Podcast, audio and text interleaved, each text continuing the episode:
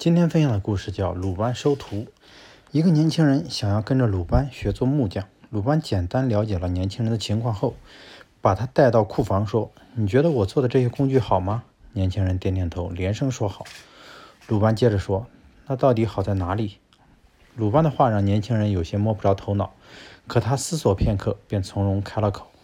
从选材到构造，再到一些小细节的打磨和处理，说得头头是道。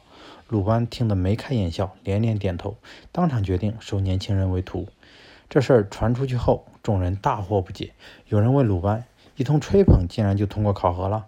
鲁班摆摆摆摆手说：“如果对木匠手艺完全不了解，就根本不知怎么夸。